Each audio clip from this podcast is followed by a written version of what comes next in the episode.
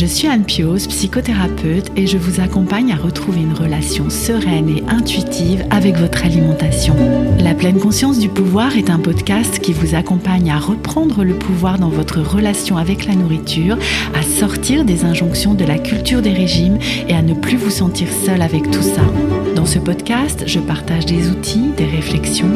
Je vous parle aussi de pleine conscience et d'introduire dans votre quotidien plus d'observation de votre propre fonctionnement. Je vous propose également des témoignages de femmes et d'hommes qui vivent ou ont vécu un trouble du comportement alimentaire ou une relation compliquée avec leur alimentation. Leurs témoignages vous permettront, je l'espère, de réaliser que nous sommes nombreux à nous retrouver pris au piège de cette relation toxique. Je vous laisse avec l'épisode du jour. Je m'appelle Fanny, j'ai 19 ans, je souffre d'anorexie mentale depuis 4 ans. J'ai toujours eu un rapport assez particulier avec l'alimentation. Je me suis beaucoup renfermée pour vraiment ne plus être euh, harcelée. En fait, j'ai commencé à vraiment essayer de me fondre dans le moule. J'étais déjà très, euh, très dans le contrôle et très inquiète vis-à-vis de mon, corps et de mon image. J'ai totalement euh, vrillé en fait et en un peu plus de 4 mois, j'ai perdu la moitié de mon poids je raisonnais plus du tout, j'étais, j'étais plus là en fait. Lors de ce rendez-vous, euh, il a dit bah vous allez pas rentrer chez vous, on va vous amener euh, au service de réanimation. Là, j'ai commencé d'un seul coup à vouloir euh, vraiment m'en sortir. Le lien social, c'est, c'est hyper important pour, pour s'en sortir.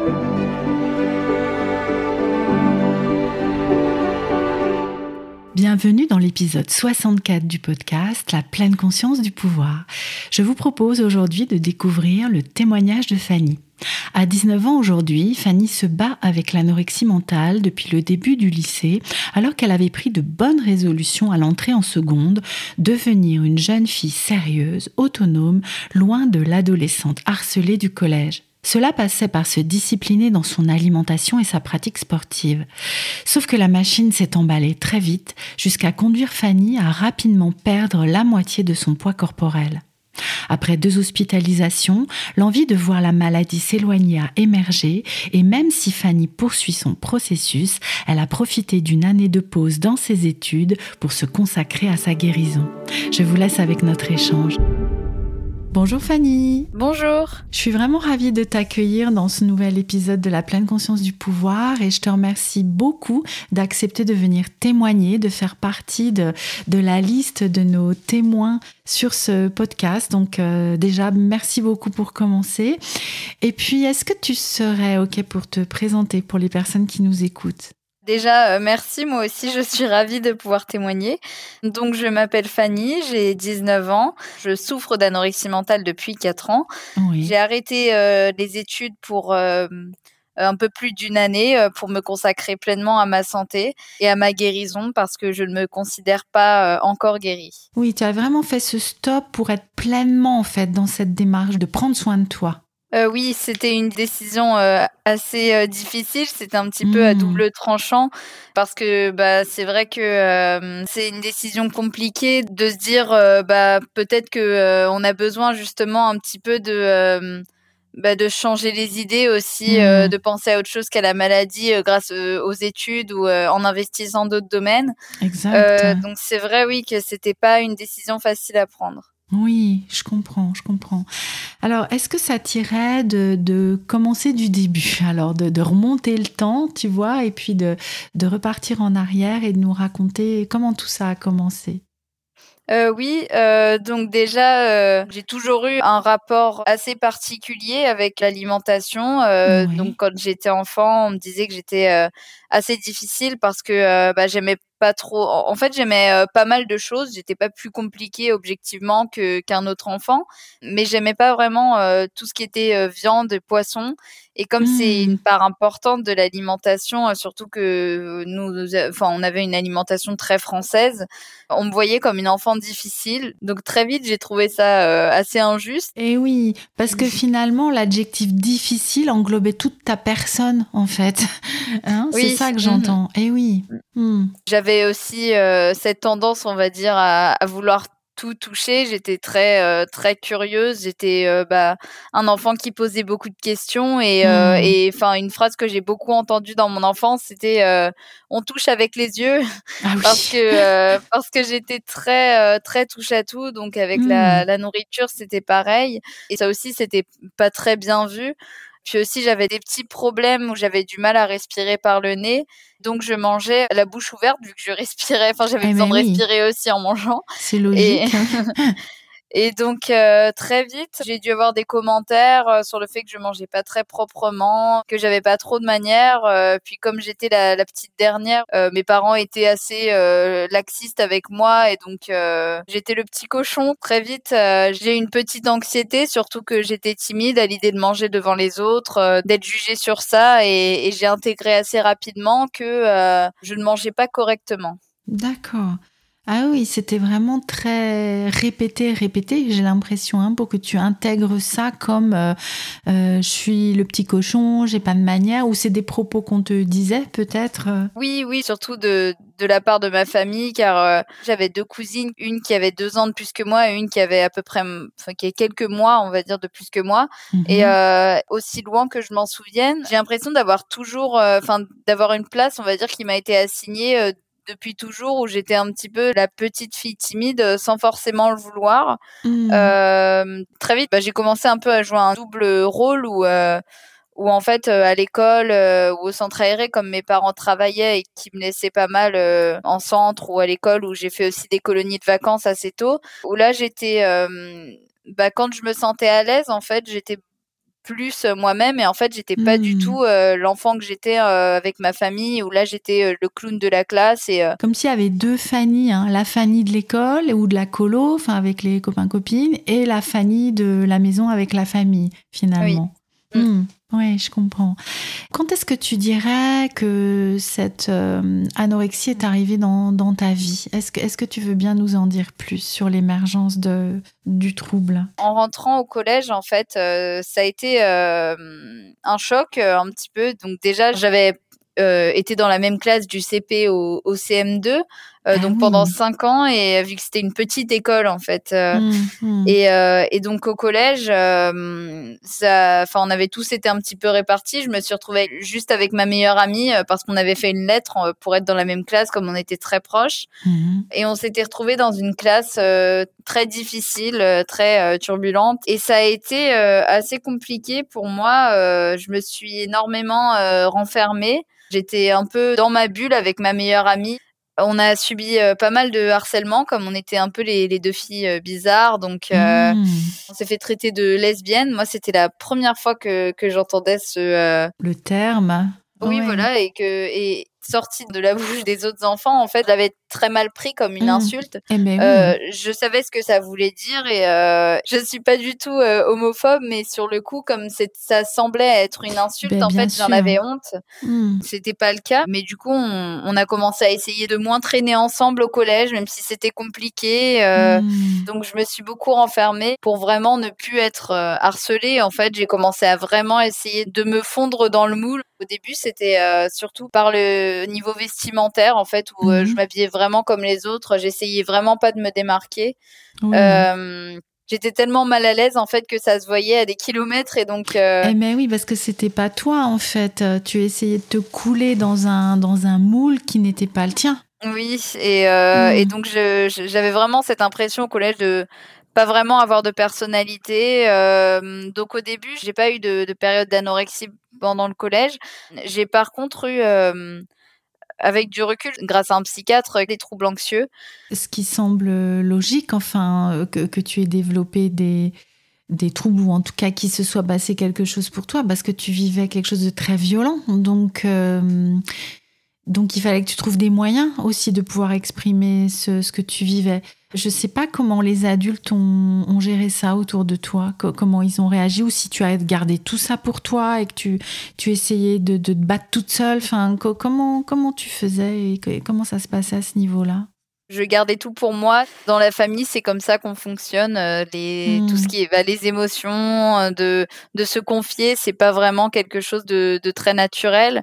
Euh, mon père euh, n'aimait pas vraiment son travail et quand il rentrait du travail et qu'il était assez épuisé et que émotionnellement c'était pas top, bah il allait piocher dans le frigo ou il allait mettre la télé souvent en mangeant et assez fort. Et en fait, j'ai mmh. fait très vite pareil en sixième, je me souviens que je, je, rentrais, je me mettais devant un dessin animé et, et je, je, mangeais euh, bah, soit des gâteaux, soit des chips. Mais je me souviens que je mettais la télé aussi très fort, même si je, je trouvais ça fort, donc c'était pas le, le, son normal pour moi. J'avais vraiment besoin que ce soit fort. En fait, je pense que j'avais besoin de, de pour oublier vraiment euh, de stimuler tous mes sens et donc euh, je, je recherchais à la fin ce sentiment d'avoir un peu la langue anesthésiée. J'avais des repères comme ça où il fallait que je mange jusqu'à ce que euh, que j'ai ces sensations là. Oui, c'est ça et qui venait saturer complètement tes sens pour te couper finalement de l'inconfort euh, des émotions que tu ressentais en fait avec tout ce que tu vivais au collège. Euh, oui, oui.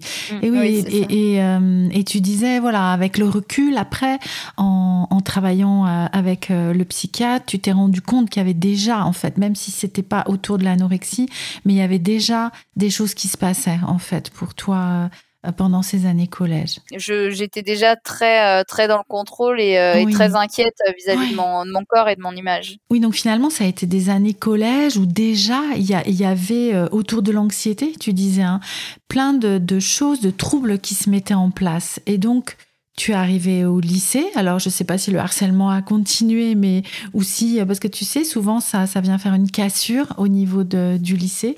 Ou comment ça s'est passé quand tu arrives en seconde? Euh, bah, au lycée, par contre, euh, donc pour ma rentrée, c'était, j'avais un état d'esprit totalement différent de ma rentrée au collège où euh, au collège j'y allais un petit peu à reculons, j'avais envie de, enfin voilà, de, de, de, de rester, de rester à la petite école, ouais, ouais. Oui.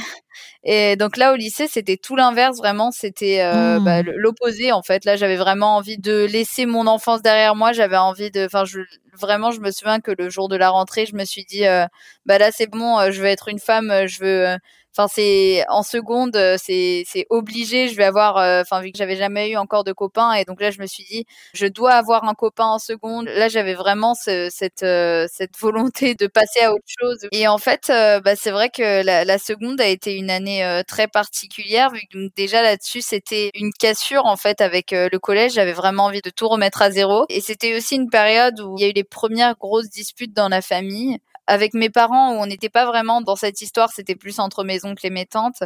On prenait pas les choses au sérieux, on était persuadé que la famille euh, surmonterait ça. Euh, et en fait, euh, non. Et il y a vraiment une, du coup, une, une séparation où ma tante a totalement coupé les ponts avec les autres membres de la famille. Et comme c'était un petit peu elle qui nous rassemblait, mmh tout le monde s'est un peu séparé. Ça a été très déstabilisant cette rupture et donc il y avait déjà une rupture entre le collège et le lycée pour moi, mais aussi avec euh, la famille et puis euh, avec ma meilleure amie, donc euh, avec qui on, se connaissait depuis très longtemps. On était vraiment très fusionnels, mais mais notre relation en fait était vraiment devenue toxique. Donc déjà dès les débuts du collège avec le harcèlement, ça avait quand même mmh, beaucoup mmh. impacté notre relation. On avait atteint un point d'une violence assez extrême, donc au collège, euh, j'étais plutôt euh, celle qui commandait, on va dire. Elle, elle était plutôt celle qui suivait. Et euh, déjà, depuis que j'étais petite, j'avais assez peur d'avoir des, pulsions, peut-être à cause justement des problèmes dans mes familles des deux côtés. Mmh Et depuis que je suis petite, même en maternelle, j'ai toujours eu très très peur, en fait, d'avoir moi aussi ça en moi, en fait. Mmh. Après, il y a juste quelque chose que j'ai oublié d'évoquer et je pense que c'est important. Oui. Quand j'étais petite, j'étais une enfant du coup très curieuse qui touchait à tout et en touchant un petit peu euh, bah mon corps, euh, enfin voilà, bah j'ai commencé à me masturber assez tôt mmh euh, parce que j'ai, enfin voilà, j'ai touché, ça m'a, j'ai éprouvé du plaisir et donc suis revenue et donc un enfant ne sait pas euh, ce qu'il ne faut pas faire en public. Et donc moi là-dessus j'avais une maîtresse qui m'avait vu euh, faire ça en public euh, mmh et elle nous avait recommandé d'aller chez une psychologue parce que selon elle c'était pas normal et c'était mal. Mmh. et c'était d'ailleurs aussi une maîtresse qui essayait de faire en sorte que je ne sois plus gauchère. Donc elle, ah me forçait à couper avec des ciseaux de droitier ou des choses comme ça. Mmh. j'avais vraiment l'impression d'être toujours à côté de la plaque. Et et donc elle nous a emmené voir une psychologue qu'elle connaissait bien et donc qui était aussi fermée d'esprit. Et donc cette psychologue, en, en, parlant avec mes parents et en en sachant les antécédents, on va dire, du côté de mon père au niveau de l'inceste et des violences, on a déduit que euh, il avait eu des attouchements sur moi, euh, ce ah qui était euh, totalement faux. Et donc ça a été très loin puisque nous avions été jusqu'au tribunal et j'ai failli être placée en mmh. foyer. J'avais 5 ans, mais mais c'est quand même un souvenir qui reste assez net mmh, dans ma mmh. tête. le souvenir du tribunal. on avait un avocat heureusement le juge euh, bah voilà a bien vu que c'était euh, c'était totalement faux mmh, et mmh. Je me souviens quand j'avais vu dans un livre euh, pour ados qu'on nous avait donné au collège que la masturbation c'était quelque chose de normal chez les filles mmh, je me suis rendu compte du coup très tard que en fait bah, j'étais pas une, une, mauvaise personne j'étais pas dégoûtante de faire ça ou obsédée. J'avais très très mal vécu en étant petite. Dès que j'avais envie ou dès que je le faisais en fait j'en pleurais tellement je me, je me sentais coupable. j'étais persuadée que je faisais quelque chose de mal. On m'avait jamais dit que c'était juste euh, à ne pas faire en public. Pour moi, c'était vraiment euh, mauvais, c'était vraiment mal. Oui, et, encore une fois, quelque chose autour du corps et qui ramène à ce que le corps, lorsqu'il apporte du plaisir, c'est quelque chose de mal, de sale, enfin, dans, quelque chose de honteux, en fait. Oui, oui, la honte est euh, un sentiment, je pense, qui a été vraiment très, très important bah, pendant une grande période de ma vie. Hmm. Ensuite, euh, ça m'a beaucoup suivi ce traumatisme, on va dire. Mais oui, j'imagine, ouais. Et oui, bah après, euh, en fait, avant la, la phase d'anorexie, euh, quand j'étais encore au collège, du coup, j'ai eu une autre période assez particulière où, bah, comme j'étais dans un collège de banlieue, les, les normes de beauté n'étaient pas vraiment les mêmes. C'était plutôt les formes et une personne qui était mince ou maigre, c'était vraiment pas beau en fait. Enfin, même moi, mmh. j'avais les mêmes goûts en fait que, que les, les autres euh, du collège, de tout mmh ça. Enfin, et j'ai essayé de, de, grossir pour avoir des des, des, des plus gros, oui voilà, des, des, des, mmh. formes. Dans le harcèlement que j'avais subi au collège, bah, j'avais eu aussi euh, euh, plusieurs fois des attouchements. J'avais, enfin vraiment, j'avais l'impression que mon corps m'appartenait pas. Euh, et je sais que oui, j'avais une période où en fait, euh, je mangeais beaucoup jusqu'à m'en dégoûter pour avoir des formes, pour tout ça. Et parfois, je me faisais mal au ventre, donc j'étais. Mmh. Enfin voilà, j'avais déjà ce côté, enfin de, de ne pas écouter mon corps. Les signaux corporels, ouais. Mmh, mmh, ouais oui, et du coup, à la rentrée en seconde, il y avait des personnes qui venaient de villes un peu plus aisées et les modèles, on va dire, de, de beauté ont un peu changé. Et là, c'était vraiment plus euh, bah, la minceur. Euh, et puis moi, j'ai commencé à suivre sur YouTube des contenus euh, fitness, tout ça. Donc tout de suite, mmh. c'était un autre. la motivation était un peu la même. C'est juste que les mes modèles, on va dire, avaient oui, changé. Ont changé, oui j'ai commencé au lycée à vraiment euh, vouloir euh, être euh, impeccable en fait et contrôler totalement mmh. mon apparence. Donc au début c'était au niveau vestimentaire et au niveau du maquillage. J'ai mmh commencé à acheter du maquillage très cher et à me maquiller beaucoup aussi, à prendre soin de mes cheveux. Et l'alimentation c'est venu après. J'avais besoin aussi de, en fait c'était tout tout le mode de mon mon mode de vie et mon hygiène de vie que j'ai voulu changer. Mmh. Et donc forcément euh, l'alimentation aussi. Et, et, ma mère qui travaillait euh, dans une entreprise euh, d'agroalimentaire marie les, les, plats préparés. Et donc ils ont mmh aussi la marque Weight Watcher. Et mmh. elle m'a donné un petit livre que elle et ses collègues avaient, avaient eu. En fait, c'était un livre bien-être. Enfin, vraiment, il n'y avait pas il parlait déjà plus de, de perte de poids ou de, de tout mmh. ça. Et donc, euh, c'était euh, un livre à remplir tous les jours, euh, une page par jour, où il proposait des, des exercices, on va dire, pour, pour changer justement son hygiène de vie. Je m'étais dit, ah bah c'est parfait. Et je commençais, oui, à vouloir faire attention.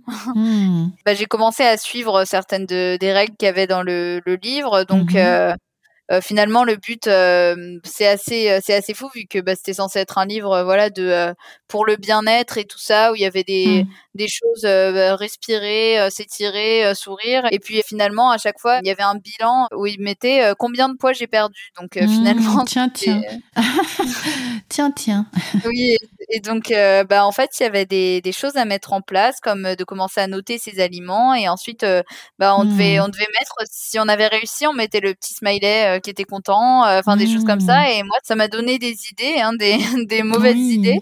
Ça m'a fait mettre des règles en place de me mmh. mettre à peser, à, à, noter ce que je mangeais. J'ai commencé à mmh. être dans une discipline de plus en plus stricte en fait. Et euh, mmh je m'en sortais euh, bien sans avoir à faire grand chose au niveau des cours. Et, euh, et là par contre, j'ai aussi énormément investi ce domaine-là. J'avais vraiment cette euh, volonté de ne plus avoir cette étiquette de, bah, de la petite dernière, euh, timide, princesse. J'avais envie d'être celle qui était disciplinée et qui était plus bah, la petite Benjamin à qui on fait tout. Vraiment, je voulais montrer que je pouvais tout faire seule. C'était vraiment l'envie de, changer d'identité, presque en tout cas. Hein, de, oui, oui, totalement. Oui, Ouais, je comprends. Oui, alors finalement, ce que, ce que tu nous dis, c'est qu'il y a eu ce, carnet, il y a eu toutes ces règles que tu as commencé à mettre en place, et c'est là que ça a dérapé en fait. C'est là que vraiment le trouble a commencé. Euh, oui, j'ai fait que de, de, me rajouter des règles et des disciplines de plus en plus strictes. Euh, J'ai mmh. commencé aussi à faire de la musculation en seconde. Ça n'a pas du tout arrangé les choses. Euh, mmh. Donc j'étais vraiment dans le toujours plus.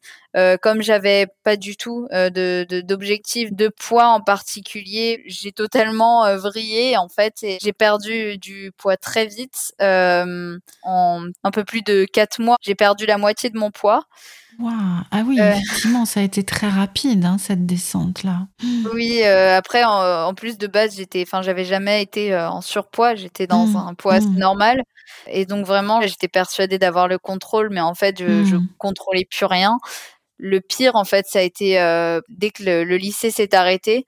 Parce que en fait mmh le lycée ça me canalisait dans le sens où en fait je mmh. pouvais pas faire de, de, de sport d'activité physique pendant cette période. Et après eh euh, l'été euh, ça a totalement dégénéré. Euh, c'était moi qui faisais ma nourriture vu que mes parents travaillaient. Enfin je, je mangeais moins je faisais beaucoup plus de sport. Et je me souviens que je suis partie en vacances au Portugal avec mes parents. J'ai presque aucun souvenir. J'aurais fait vivre un enfer. Certaines personnes ont vraiment fait des difficultés avec leur alimentation mais moi je j'avais aussi cette volonté de contrôler l'alimentation de mes parents et même eux, en fait, euh, je les ai fait mmh. maigrir. C'était horrible, mais euh, mmh. je voulais vraiment les entraîner avec moi. J'étais persuadée de, de, bien faire, en fait, de faire ça pour eux. Euh.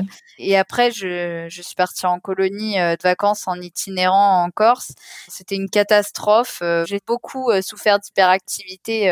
Enfin, c'était un des plus gros mmh. symptômes de mes TCA.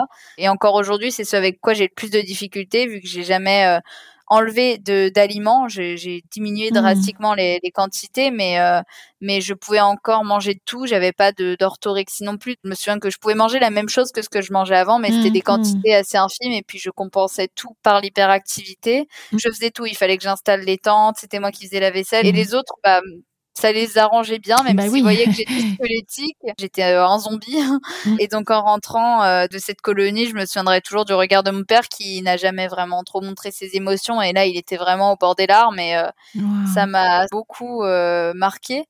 je suis descendue à 28 kilos, je raisonnais plus du tout, j'étais j'étais mm. plus là en fait et heureusement qu'on avait un rendez-vous chez un, un pédiatre, un, un hôpital et et donc en fait, moi j'étais persuadée que, que je gérais, euh, enfin tout ça. Et, et, mmh. et, en fait, lors de ce rendez-vous, euh, il a dit bah vous allez pas rentrer chez vous, on va vous amener euh, au service de réanimation, aux urgences. Et, mmh. ah oui, c'est allé directement là en fait. Hein. Mmh. oui, et moi je me souviens même plus de ce rendez-vous parce que j'arrivais plus à ouvrir les yeux, j'étais trop faible en fait. On m'a transféré sur un brancard et c'est mes parents qui ont apporté mes affaires. Et donc j'ai été hospitalisée euh, donc euh, dans un hôpital qui n'avait pas de centre spécialisé dans les TCA. J'étais en pédiatrie. J'ai été alitée pendant un peu plus d'une semaine, mais j'ai un gros blackout. Je me souviens de rien. Je sais que j'étais euh, infernale d'après les infirmières. Je hurlais du fait de bah, de pas pouvoir bouger. Euh, je mangeais rien. Quand j'ai commencé à avoir des plateaux repas avec les autres, chaque fois je demandais aux autres s'ils voulaient ma nourriture alors mmh, qu'on mmh. n'avait pas le droit. Enfin moi qui justement était bah, assez timide de base, j'ai fait des choses que je me pensais pas capable, je désobéissais totalement alors que je moi j'ai toujours été euh, plutôt obéissante et euh, et j'ai jamais eu de problème avec l'autorité euh, donc là j'étais bah, je, je, me cachais encore dès que je n'étais plus alitée. J'essayais de faire du sport, de fermer ma porte. J'ai très vite aussi eu une sonde nasogastrique dès le premier jour, j'ai commencé à apprendre à me servir de la sonde en fait pour voir comment on arrêtait le. Hmm. Mais heureusement, rapidement, je me suis rendu compte de mon état et en fait aussi là, je me suis dit bah là c'est bon, je dois me faire soigner, je suis plus responsable de, de personne, du bonheur de mes parents. Enfin, personne n'était là. Hmm. et oui, là, j'ai commencé d'un seul coup à vouloir euh, vraiment m'en sortir. Euh, j'ai même donné un nom à ma sonde et j'ai commencé à être euh, avoir de de la gratitude pour tout. je pleurais de joie de pouvoir prendre mon petit déjeuner en écoutant de la musique le matin, d'avoir les infirmières qui mmh. étaient là pour moi. Mais oui, il y a vraiment eu un basculement là. Euh, qui s'est passé Et tu as une idée de, est-ce qu'il y a eu quelque chose de précis ou, juste tu constates qu'il y a eu un basculement? Je me suis sentie vraiment euh, très bien entourée grâce aux médecins à l'hôpital. On s'occupe de moi, donc euh, hmm. j'ai pu à m'occuper de moi, j'ai pu à m'occuper de ma santé, j'ai pu à m'occuper de mon hmm. alimentation, de tout ça. du coup, j'ai pu me consacrer à réfléchir et hmm. ces réflexions m'ont amené à me rendre compte de ce que je m'étais fait subir et à vouloir m'en sortir en fait. Et puis euh, mmh. j'avais aussi ce truc quand j'étais alitée, cette frustration d'entendre les autres dans le couloir rigoler. Et c'était assez mmh. compliqué dans ces moments. C'était les moments où c'était le plus insupportable.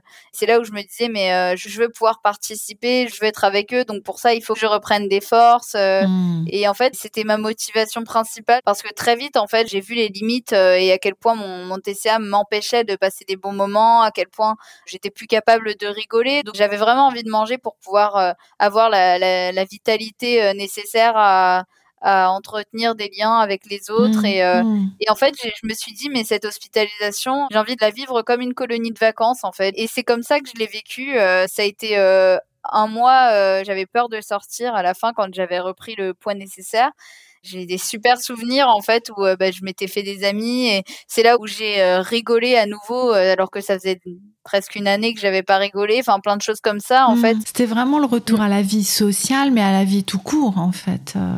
Oui. Et ça, donc, c'était il, y a, combien de temps Et parce que je vois, je vois qu'on arrive euh, bientôt au bout de notre entretien. Et, hum, où est-ce que tu en es aujourd'hui? Comment tu résumerais la période entre la post-hospitalisation et aujourd'hui? Le problème, je trouve que c'est ça le problème de l'hospitalisation, c'est euh, que ensuite après quand je suis sortie, j'étais pas du tout prête à affronter à nouveau le quotidien et, euh, et là j'ai tout de suite euh, rechuté en fait. Euh, il n'y a même pas eu de période de, où ça a continué à progresser. Donc j'ai eu une deuxième hospitalisation d'un mois également, mais à la fin j'en avais vraiment marre et je me suis dit non mais c'est pas une vie de se sentir bien que à l'hôpital et et au bout hmm. d'un moment je commençais quand même à m'ennuyer parce que de faire des puzzles le week-end ou ce genre de ou des activités hmm. comme ça, bah, je me disais bah les, personnes de mon âge, euh, elles font quand même autre chose et au bout d'un moment, c'est un peu limité, quoi. Et j'avais envie de d'autres choses. Je me disais que la vie, elle n'était pas là et euh, et, donc après euh, cette deuxième hospitalisation, là je me suis dit cette fois il faut que je sois suivie à l'extérieur euh, par euh, un psychologue. J'ai commencé mmh. à vraiment essayer de me créer aussi un cadre et d'essayer de faire ce que je pouvais faire à l'hôpital, mais chez moi de mmh. transposer certaines choses pour être capable aussi de, guérir à l'extérieur. Pour accompagner cette transition, hein, c'est ça que j'entends. Tu, tu avais bien conscience qu'il fallait que tu prépares cette sortie d'hôpital, que tu mettes en place des choses pour que ce soit pas juste euh, deux trucs très séparés. Tu sais, comme s'il y avait l'hôpital, la vie. Enfin, là, voilà, il y a quelque chose qui, oui, qui pouvait mm. commencer comme ça. Mm. Et du coup, bah là actuellement, c'est vrai que euh, bah je je me considère pas encore guérie, j'ai pas encore un poids suffisant pour être en bonne santé. Euh, et j'ai encore euh, des, des, symptômes de la maladie. La maladie est encore présente. Euh, après Instagram aussi, la communauté. Je me suis abonnée à des comptes qui m'ont beaucoup aidé, des comptes bienveillants de personnes qui se sont sorties des TCA ou mhm. aussi bah, sur l'alimentation intuitive. J'ai découvert ce, ce, mouvement qui m'a aussi beaucoup aidé de déconstruire la date culture, de de m'intéresser à la grossophobie et de de rejeter tout ça. Ça m'a aussi énormément aidé à à défaire en fait euh, bah, certaines croyances. Euh, j'ai démarré une euh, psychothérapie en TCC. Ça m'a beaucoup plus aidé que ce que j'avais fait auparavant. C'était des psychanalyses et au, bout d'un moment, ça finissait par bloquer. Et, en fait, là vraiment, le fait de remettre des croyances en question, de trouver des, des, mmh. des pensées alternatives beaucoup plus réalistes, tout ça, oui, ça, ça m'a énormément aidé. Il reste encore des, des choses à améliorer dans la pratique parce que je suis contre la diabolisation des aliments, de tout ça ça. Mais après, j'ai toujours pas encore une alimentation aussi sereine que ça. J'ai encore mmh. du mal à, à, lâcher prise, on va dire là-dessus. Euh, même si je, je crois plus euh, à certaines croyances, on va dire que mes TCA ont pu me mettre en tête et, euh, donc c'est vrai que bah, actuellement, euh, ce qui est le plus compliqué par rapport à l'hôpital, quand on arrête les études et qu'on n'a pas d'activité euh, à côté, on tombe facilement dans une sorte d'isolement. Et euh, même si la volonté est là, le lien social, c'est hyper important euh, pour s'en sortir. Et je pense qu'il y a quand même ce besoin de vivre avec euh, des personnes qui nous rappellent autre chose en fait que la maladie. Mmh, de... Mmh. Et justement, moi, je sais que quand je voyais des personnes, je me rendais compte que la maladie me limitait et j'avais envie de m'en sortir, alors que seul, on s'en rend beaucoup moins compte. Et ça, c'est vrai que c'est difficile parce qu'on a beaucoup moins de d'opportunités parce qu'il y a beaucoup de choses qui se font bah, par le bouche à oreille, par les contacts. Et en fait, euh, moi, je suis euh, euh, dans une sorte d'enfermement et c'est aussi le problème de de l'hospitalisation complète où, où du mmh. coup, bah après ça, c'est compliqué. hein. ouais, ouais. Et oui. Et euh, avant qu'on se quitte, Fanny, est-ce qu'il y aurait une dernière chose que tu souhaiterais partager avec les personnes qui nous écoutent, quelque chose d'important, un message, euh, quelque chose que tu souhaiterais absolument euh, ne pas oublier de dire? Quelque chose de très important, c'est de s'entourer de professionnels de santé quand on a un TCA, quand on en ressent le besoin, et s'entourer aussi de personnes qui peuvent nous soutenir, qui peuvent nous accompagner et à qui on peut parler parce que je pense que même si on peut euh, comprendre beaucoup de choses intellectuellement, même si on peut euh, avancer seul, euh, je pense que c'est une maladie où pour s'en sortir, c'est important d'en parler en fait parce que les personnes bah, non malades peuvent nous aider à relativiser, à, à remettre les, les, choses en place dans leur contexte, à nous rassurer et, mmh. et je trouve ça très bénéfique et, et c'est vrai que bah je pense que j'en ai un peu manqué euh, en sortant de l'hôpital et, euh, mmh, mmh. et et oui, je pense que c'est important. Et même sur mmh. les, les, réseaux sociaux aussi, de bien choisir euh, les comptes, euh, les comptes qu'on suit. Je pense que ça aide aussi. Euh. Oui, ben oui, de faire du tri, hein, du ménage. Oui. Hein. ouais, tout à fait. Je te remercie beaucoup, Fanny, d'être venue poser ton témoignage ici. Je te souhaite vraiment de tout cœur de continuer d'avancer dans, dans la direction d'aller mieux, de prendre soin de toi. Ça me semble bien engagé, hein, cette avancée-là et ce cheminement-là qui peut prendre du temps. Hein. C'est ça aussi que ton, ton cheminement nous rappelle, hein, que parfois la chute peut être brutale et rapide, mais, euh, mais voilà, après, le cheminement de guérison peut, peut prendre du temps et c'est normal. Merci beaucoup Fanny. Et est-ce que tu serais OK que les personnes te contactent éventuellement si elles le souhaitent? Euh, oui, bah merci à toi. Après, j'ai juste mon compte Instagram, donc j'ai pas spécialement d'autres endroits où on peut me contacter. Mais c'est déjà super. c'est déjà super si tu en es d'accord. En tout cas, bah, écoute, nous mettrons le lien euh, vers ton compte dans la description de l'épisode. Et puis, bah à très bientôt. Merci, à bientôt. Bonne journée. Merci d'avoir écouté le témoignage de Fanny. Vous pouvez la retrouver sur son compte Instagram. Vous trouverez le lien dans la description de cet épisode. N'hésitez pas à nous faire un retour. Nous vous répondrons, Fanny ou moi, avec un très grand plaisir. À très bientôt pour un prochain épisode de la pleine conscience du pouvoir.